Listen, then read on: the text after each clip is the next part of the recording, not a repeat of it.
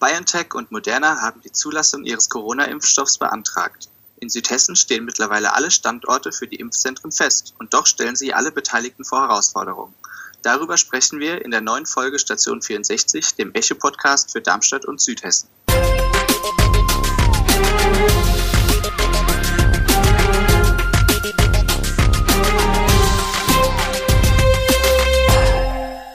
Gude aus der Echo-Redaktion, beziehungsweise in meinem Fall heute mal aus dem Homeoffice.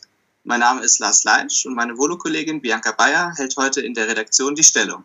Ja, hallo auch von mir. Heute reden wir über das Thema Impfzentren, denn noch längst sind nicht alle Fragen geklärt. Doch zunächst erst einmal das, was wir schon wissen. Ja, genau. Du hast ja schon gesagt, ähm, BioNTech hat äh, den Impfstoff, ja, die Zulassung für den Impfstoff beantragt und hat die ähm, Zulassung in Großbritannien auch bekommen. Und auch hier in Deutschland rechnet man eigentlich damit, dass es Mitte Dezember losgeht. Ähm, jetzt geht ja doch irgendwie alles ziemlich schnell. Und für die Impfzentren wurde und wird auch noch nach Personal gesucht. Ähm, ja, also da wird sich die nächsten Tage sehr viel tun, hoffentlich zumindest. Ähm, dafür werden mehrere hundert Leute gesucht, die überhaupt impfen dürfen. Und mittlerweile steht auch fest, wo denn die Impfzentren sein sollen. Genau, wie du schon gesagt hast, soll es bereits am 11.12. losgehen, also am 11. Dezember, beziehungsweise sollten bis dahin alle Vorbereitungen abgeschlossen sein. Ähm, es müssen nämlich zum Beispiel an einigen Stellen noch Trennwände gestellt werden, denn die Impfzentren sollen jeweils aus vier voneinander abgeschlossenen Bereichen bestehen. Der erste Bereich ist natürlich die Anmeldung, wo die Überprüfung der Identität stattfinden soll. Der zweite Bereich ist das Ärzt da findet das ärztliche Impfgespräch statt, das ist der sogenannte Aufklärungsbereich. Dann gibt es den dritten Bereich, den klassischen Impfbereich, wo dann in Einzelkabinen die Impfungen durchgeführt werden. Und dann gibt es noch diesen Beobachtungsbereich. Da werden die geimpften Personen, können da unter Aufsicht noch von medizinischem Fachpersonal bis zum Verlassen des Zentrums medizinisch betreut werden. Genau, aber gucken wir jetzt erstmal auf die Impfzentren bei uns in Südhessen. Also für den Kreis Darmstadt-Dieburg wird es in Rheinheim in der Flüchtlingsunterkunft am Sportzentrum sein und in Funkstadt eine Gewerbeimmobilie in der Ostendstraße da sollen dann täglich bis zu 1500 Impfungen äh, stattfinden. In Darmstadt wird es im Darmstadtium sein.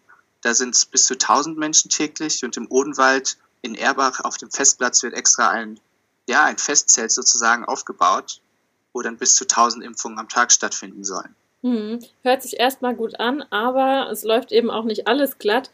Äh, Im Kreis Groß-Gerau zum Beispiel, da entsteht das Zentrum in äh, den Hallen der Martin-Buber-Schule und das bedeutet dann, dass die Vereine, die dort normalerweise ähm, ja trainieren, dort bis voraussichtlich September nächsten Jahres, also September 2021, die Hallen nicht nutzen können. Und das gibt da ein bisschen ja schlechte Stimmung. Und ähm, auch an der Bergstraße gab es Probleme, überhaupt einen geeigneten Ort zu finden. Dazu kann uns Matthias Rebsch mehr erzählen. Er ist der Redaktionsleiter des Bergstresser Echo. Ja, Matthias, wie hast du denn die Suche wahrgenommen? Ja, die Standortsuche hat uns in der Redaktion ganz schön auf Trab gehalten. Wir haben eigentlich täglich versucht herauszufinden, wo es denn stehen wird. Ähm, Im Gespräch war ja das Kauflandgebäude in Rosengarten. Wir haben auch zwischendurch auch mal geglaubt, dass der Apfelbaum in Heppenheim, der ehemalige, dafür in Frage kommen würde. Ähm, letztendlich hat der Kreis aber gemauert und ist erst am Dienstagmorgen dann mit der Nachricht äh, rausgegangen, äh, wir haben dann relativ schnell reagiert und zwei Stunden nach der Meldung waren wir mit einem äh, Text und mit einem Bild dann draußen auch. Aber woran lag das denn jetzt? Das lag ganz einfach daran, ähm, dass der Kreis nicht im Besitz einer geeigneten Immobilie ist und somit etwas Privates anmieten musste. Letztendlich ist man ja in Bensheim am Berliner Ring 89 fündig geworden und weil es im Privatbesitz ist, hat haben die Verhandlungen einfach etwas länger gedauert. Es gab ja im Kreis Bergstraße auch wegen eines Testcenters Proteste. Ähm, ja, erwartest du da jetzt auch das Gleiche fürs Impfzentrum? Ja, in Hofheim gab es in der Tat äh, Widerstände gegen die Ansiedlung des Corona-Testcenters. Argumente waren, es liegt in der Peripherie des Kreises und der Standort im Dorfkern, ja, gäbe es einfach nicht her. Die Parksituation wurde angeführt. Es war auf jeden Fall ein heftiger Widerstand, sodass die Kassenärztliche Vereinigung von den Plänen letztendlich auch Abstand genommen hat. Ähm, ja, beim Impfzentrum Bensheim sieht die Sache aber anders aus. Äh, Bensheim liegt sehr zentral. Die Anbindung an den ÖPNV ist sehr gut und auch die Parksituation sieht in Bensheim deutlich besser aus. Also von daher sind da kaum Proteste zu befürchten. Danke, Matthias. So, okay, Lars. Also jetzt wissen wir, wo man sich impfen lassen kann, aber wie sieht es denn mit dem Wie aus? Genau, also zunächst einmal ist vorgesehen, dass alle geimpft werden, zumindest alle, die das auch wollen, sagt zumindest das Sozialministerium. Ähm, das Impfen ist dabei natürlich eine rein freiwillige Angelegenheit. Ähm, natürlich können nicht alle auf einmal äh, drankommen. Dafür hat der hessische Sozialminister Kai Klose gemeint, dass zuerst Menschen, die aufgrund ihres Alters oder vorbelasteten Gesundheitszustands ein stark erhöhtes Risiko auf einen schweren oder sogar tödlichen Verlauf haben, eben zuerst geimpft werden. Außerdem haben natürlich auch Menschen, die in ambulanten oder stationären Gesundheitseinrichtungen arbeiten oder in der Altenpflege äh, Priorität und genießen Vorrang. Ähm, auch an Menschen, die vielleicht zu alt sind oder zu krank sind, um zu den Impfzentren zu kommen, äh, ist gedacht. Dafür soll es dann sogenannte Impfteams geben, die gezielt Heime anfragen oder vor Ort Impfungen durchführen. Ganz wichtig zu erwähnen ist natürlich auch, dass alle, die sich überlegen, am, Ende sich impfen zu lassen, dass man von staatlicher Stelle kontaktiert wird. Also man muss sich nicht anmelden, sondern wird direkt angeschrieben, dass man dran ist mit Impfen. Und was natürlich auch ganz wichtig ist, also die Kosten werden übernommen, man muss da nichts zahlen. Ähm, ich hatte zu Beginn des Podcasts ja schon mal gesagt, dass Mitarbeiter für die Zentren gesucht werden. Laut Sozialminister Kai Klose werden da so 30 bis 40 medizinische Fachkräfte gebraucht ähm, bei täglichen 1000 Impfungen. Insgesamt braucht man aber noch mehr. Da ist so eine Zahl von 60 in, äh, im Gespräch, zum Beispiel eben auch für die Aufnahme und so weiter. Ähm, das Ganze bringt natürlich auch ein Problem mit sich, weil man die Ärzte natürlich nicht einfach aus den Kliniken irgendwie abziehen kann. Und überspitzt gesagt, es können ja auch nicht alle Arztpraxen von heute auf morgen komplett schließen. Und deshalb sind die Zentren eben auf möglichst viele Personen angewiesen, die irgendwie impfen dürfen, also seien das Pflegekräfte oder auch Arzthelfer mit einer entsprechenden Ausbildung. Aber ganz ohne Ärzte geht es eben nicht, weil nur unter deren Aufsicht geimpft werden darf. Ähm, ja, das, das ist einfach, falls jemand die Impfung nicht verträgt oder ähnliches. Und ähm, was da vielleicht noch ganz interessant zu erwähnen ist einfach, dass es immer zwei Impfungen braucht. Zumindest ist das der aktuelle Stand, wovon man ausgeht. Das war jetzt nochmal sehr viel Theorie.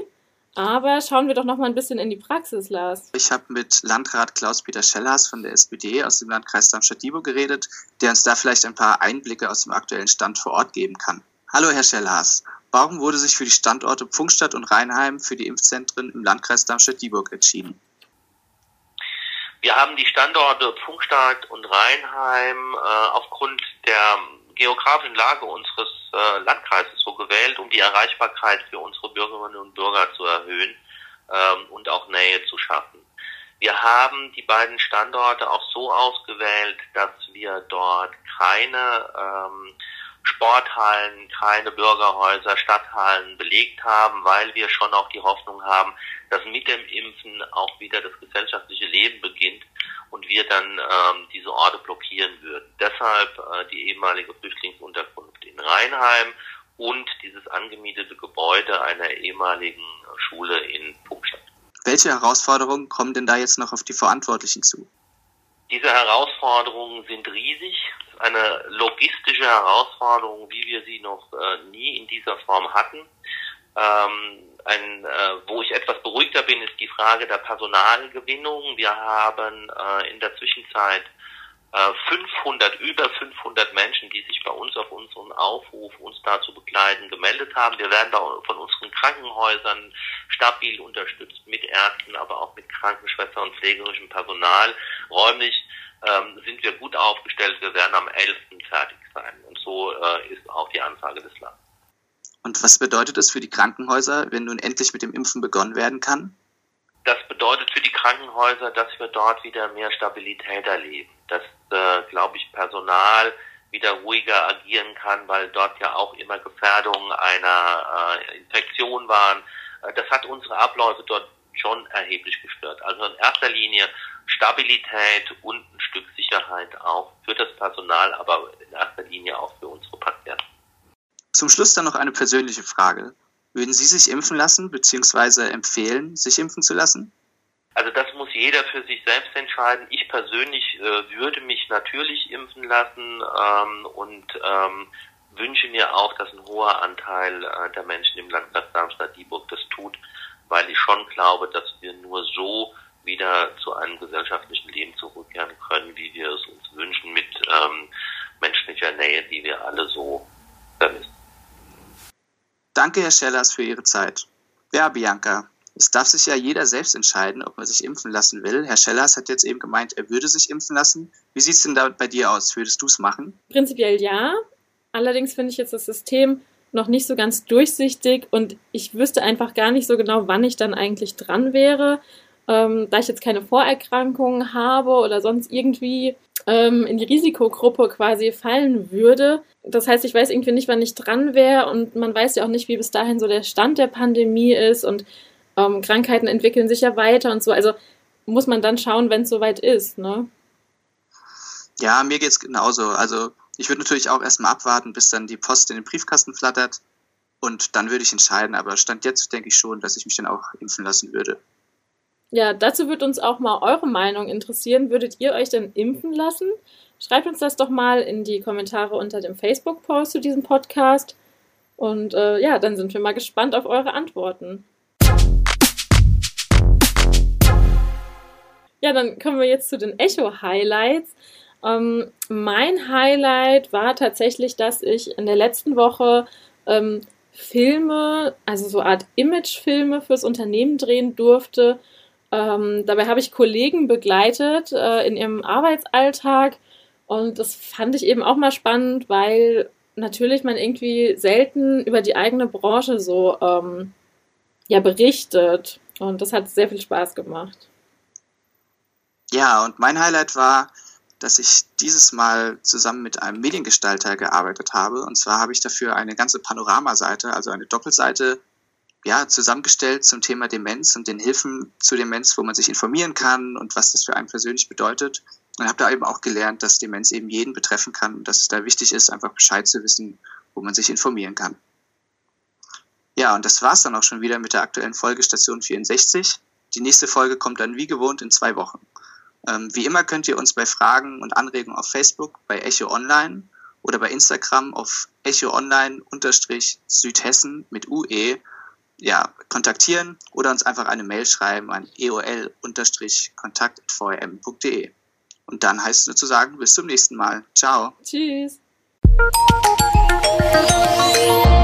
Ein Angebot der VRM.